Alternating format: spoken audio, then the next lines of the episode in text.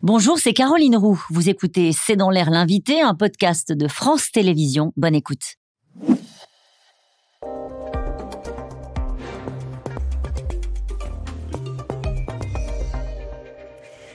Bonsoir à toutes et à tous. Bienvenue dans C'est dans l'air. Mon invité ce soir est Nicolas Xis-Martov. Bonsoir. Bonsoir. Vous êtes journaliste à SoFoot. Le monde du foot et le PSG en particulier, traverse une crise inédite qui a euh, un retentissement dans le monde entier. Messi, la star, l'icône, mis à pied deux semaines pour s'être offert une escapade en Arabie Saoudite et avoir séché l'entraînement. Racontez-nous euh, l'histoire de ce fiasco et de cette crise on va peut-être pas remonter aussi le plus loin possible. Mais, juste sur, cette histoire-là précisément, qu'est-ce qui s'est passé C'est très simple. Le PSG donc, a, perdu à domicile un match contre l'Orient.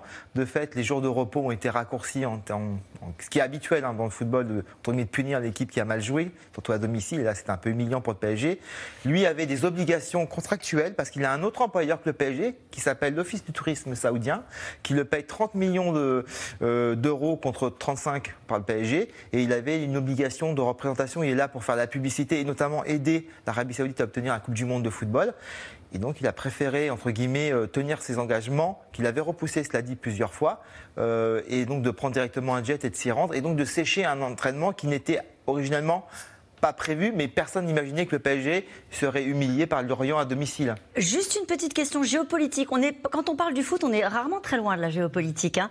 Euh, le fait que ce soit un voyage en Arabie Saoudite, quand on connaît les liens et les rapports parfois conflictuels et de concurrence qu'il peut y avoir entre le Qatar qui possède le Paris Saint-Germain et l'Arabie Saoudite, est-ce que ça, a pu jouer dans cette surréaction du club ou pas? Non, je ne pense pas en l'occurrence, simplement parce que les relations diplomatiques entre l'Arabie Saoudite et Qatar sont énormément réchauffées avec la Coupe du Monde qu'a priori c'est un argument qui n'est avancé par personne, y compris par les, les Qataris. On a vraiment, euh, on, va, on en parlera plus tard, mais on est sur un coup de com, une volonté de, de, de, taper du, poing sur la table pour rassurer tout le monde. Mais on n'est vraiment pas dans une guerre. Ça a pu arriver dans une guerre diplomatique. Ça, ça, va mieux depuis. Euh, partout dans le monde, le PSG fait la une pour avoir osé s'en prendre à la légende. On voit le quotidien sportif argentin Olé qui évoque euh, une décision, c'est un truc de fou. et, est-ce que ça vous surprend que ça prenne alors allez là la, la, la une du, quotidien.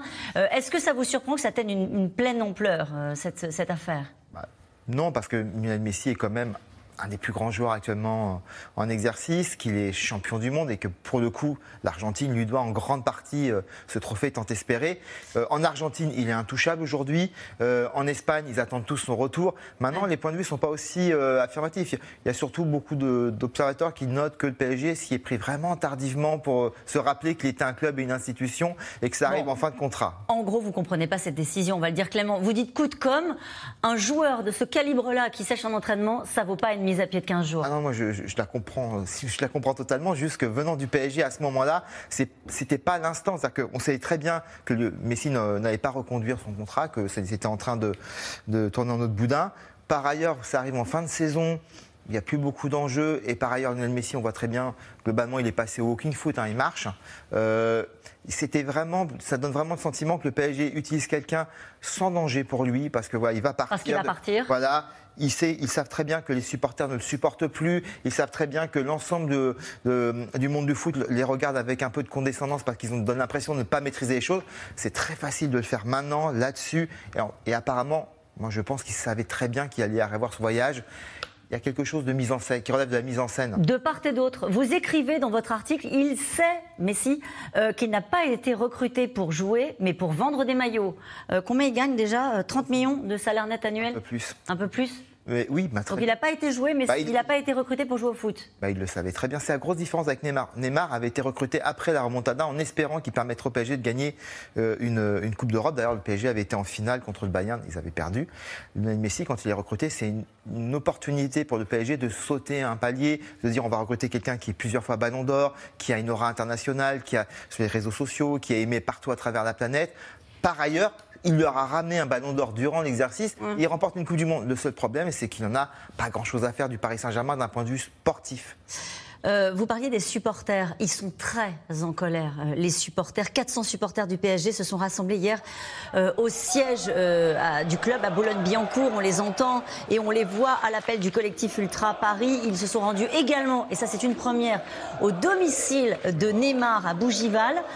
pendant ce temps-là, Neymar tweetait et était un peu impressionné de voir des supporters devant chez lui. ils sont en guerre avec le club. Ils sont en guerre avec le patron du club, Nasser. C'est étonnant cette évolution parce que c'est en partie ce président de club et QSI qui avait ramené les ultras au Paris Saint-Germain. On rappelle qu'il y avait eu une guerre qui avait causé la mort d'un homme et qu'ils avaient été euh, évincés. Et c'est le, QSI qui s'était battu même auprès de la préfecture de police pour qu'ils puissent revenir. Donc c'est surprenant d'en arriver là, mais ça montre le décalage entre la façon dont ces ultras, ces supporters voient le Paris Saint-Germain par rapport à son histoire, par rapport à ce qu'il peut être. Et d'ailleurs, ils n'arrêtent pas de répéter, vous ne nous représentez pas. Et un QSI, enfin un propriétaire QSI, le, Qatar, le, fonds d'investissement qatari qui possède le Paris Saint-Germain, qui est l'État en fait, qui est l'Émirat, qui lui a une vision du club parisien euh, très différente au point de vouloir même aller au Stade de France aujourd'hui, parce qu'il ne peut pas racheter le Parc des Princes. Et ce décalage, ce gap est en train de virer effectivement un, un choc culturel très fort et parfois violent, au point, pour le coup, de se focaliser sur quelques joueurs dont Messi et Neymar. Ça veut dire que euh, recruter des stars très chères, parce qu'on a beaucoup d'argent et qu'on est le Qatar, recruter Neymar, recruter Messi, euh, payer la star française euh, Mbappé, ça ne suffit pas pour faire gagner le club. Je lisais ce matin chez vos confrères du Parisien que du coup ils avaient même changé de stratégie, qui se disaient on va arrêter de faire des gros chèques à des stars internationales, on va plutôt recruter en Ile-de-France. Est-ce que vous y croyez? D'abord, ils l'ont déjà sorti, celle-là. Ah bon ah, Désolé, j'ai un peu de retard. Non, non, non, mais vous avez raison, ils viennent de, le dire, mais plusieurs fois, ils ont dit on, va les mettre en avant, des joueurs ici. De Mbappé était présenté comme tel, hein, et c'est un grand joueur très chèrement payé, le plus chèrement payé actuellement au monde. Donc, euh, c'est pas une question forcément de chèque que, que je vous dise, non, ça suffit pas. Évidemment, moi, quand euh, Messi avait été annoncé au Paris Saint-Germain, j'avais écrit en disant non, ce ne sont pas les grands joueurs qui font les grands clubs, mais l'inverse. C'est-à-dire les grands clubs qui font les grands joueurs. Euh, Karim Benzema est devenu un très grand joueur au Real de Madrid, grâce au Real de Madrid. Il lui a beaucoup rendu en retour. Mais cette logique d'empiler, effectivement, ne fonctionne pas. Surtout que l'institution PSG semble très fragile, ne semble pas fonctionner et semble euh, manquer d'autorité, comme on dit, mais au-delà d'autorité, de sens sportif. Est-ce que c'est un fiasco? Oui, parce que la saison du PSG, d'abord, au point où nous en sommes, on ne sait toujours pas s'ils vont être champions ce qui avec leur budget est, surréaliste. C'est énorme le budget du PSG par rapport 100 millions par rapport aux clubs qui le poursuivent, comme Lens par exemple. Et on a tous beaucoup plus de plaisir à regarder Lens, Lille euh, ou même euh, l'Olympique de Marseille. C'est un rapport de 1 à combien? 600 millions de budget 1 à 5, 1 à 4, c'est pour les, les, poursuivants directs. Après, il y a des clubs beaucoup plus modestes où c'est de 1 à 10 hein, ou de 1 à 15. Mais euh, pour revenir à ce que je disais, simplement, c'est oui, c'est un fiasco parce que proposer un jeu si faible, être incapable de, passer le huitième de finale de C1 et être menacé en, championnat et d'avoir été mis en Coupe de France, c'est absolument euh, incroyable et inimaginable. Mais comme quoi, tout est possible dans le football. Classement Forbes, publié mardi, dans les sportifs les mieux payés au monde. Cristiano Ronaldo, 124 millions d'euros. Lionel Messi, 118 millions d'euros. Kylian Mbappé, 109 millions d'euros. Trois footballeurs. Ensuite, on trouve euh, un, un basketteur, LeBron James, un boxeur, deux golfeurs.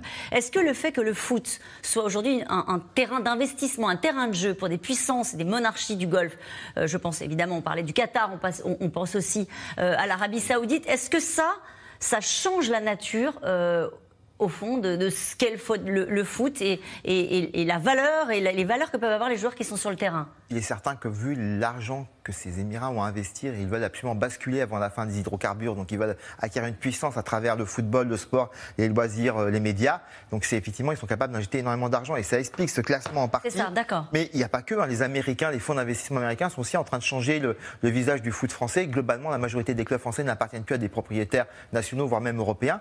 C'est quelque chose qui relève d'une lame de fond profond qui transforme le capitalisme sportif du football, mm-hmm. dont le cas Messi est quelque part un exemple un peu médiatique en ce moment. Il y a une histoire à raconter. Et vous croyez que ça va permettre de tourner une page où vous n'y croyez pas du tout? On est entré dans quelque chose, il y aura c'est un aller sans retour non, pas du tout. Moi, on attend de voir surtout s'ils sont capables d'appliquer une telle sanction en cours de saison, alors qu'ils vont jouer un quart de finale de championnat auprès d'un gros joueur comme Mbappé.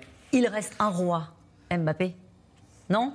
Bah, Il a l'avenir devant lui. Il a une Coupe du Monde déjà dans son escarcelle et il joue c'est un de ceux qui a sauvé le, football, le PSG à tant d'occasions. Oui, c'est reste un, roi, non, en tout cas un prince consort. Une, une dernière question très rapide. Pourquoi ce club parisien, il y a beaucoup d'énergie, beaucoup d'argent, des talents incroyables. Pourquoi ce club n'arrive pas à avoir une âme comme d'autres clubs ou d'autres grands clubs? Quelle est votre explication, rapidement? Rapidement, il avait une âme et il l'a perdue. Et c'est en grande partie parce qu'on a oublié la dimension culturelle et sportive du foot. Ben voilà, ça sera le mot de la fin. Je rappelle votre livre, euh, Qatar, le mondial de la honte, que vous aviez écrit donc à l'occasion euh, du mondial de foot. Merci beaucoup d'avoir été mon invité. On change de sujet avec les experts de C'est dans l'air. Nous allons nous intéresser à cette attaque de drones contre le Kremlin avec une question. Ont-ils voulu tuer Poutine? À tout de suite. Merci d'avoir écouté C'est dans l'air. Comme vous le savez, vous pouvez désormais écouter l'intégrale, mais aussi l'invité ou vos questions à nos experts. Tous ces podcasts sont disponibles gratuitement sur toutes les plateformes de streaming audio. Et pour le replay vidéo, c'est sur France.tv, bien évidemment. À bientôt.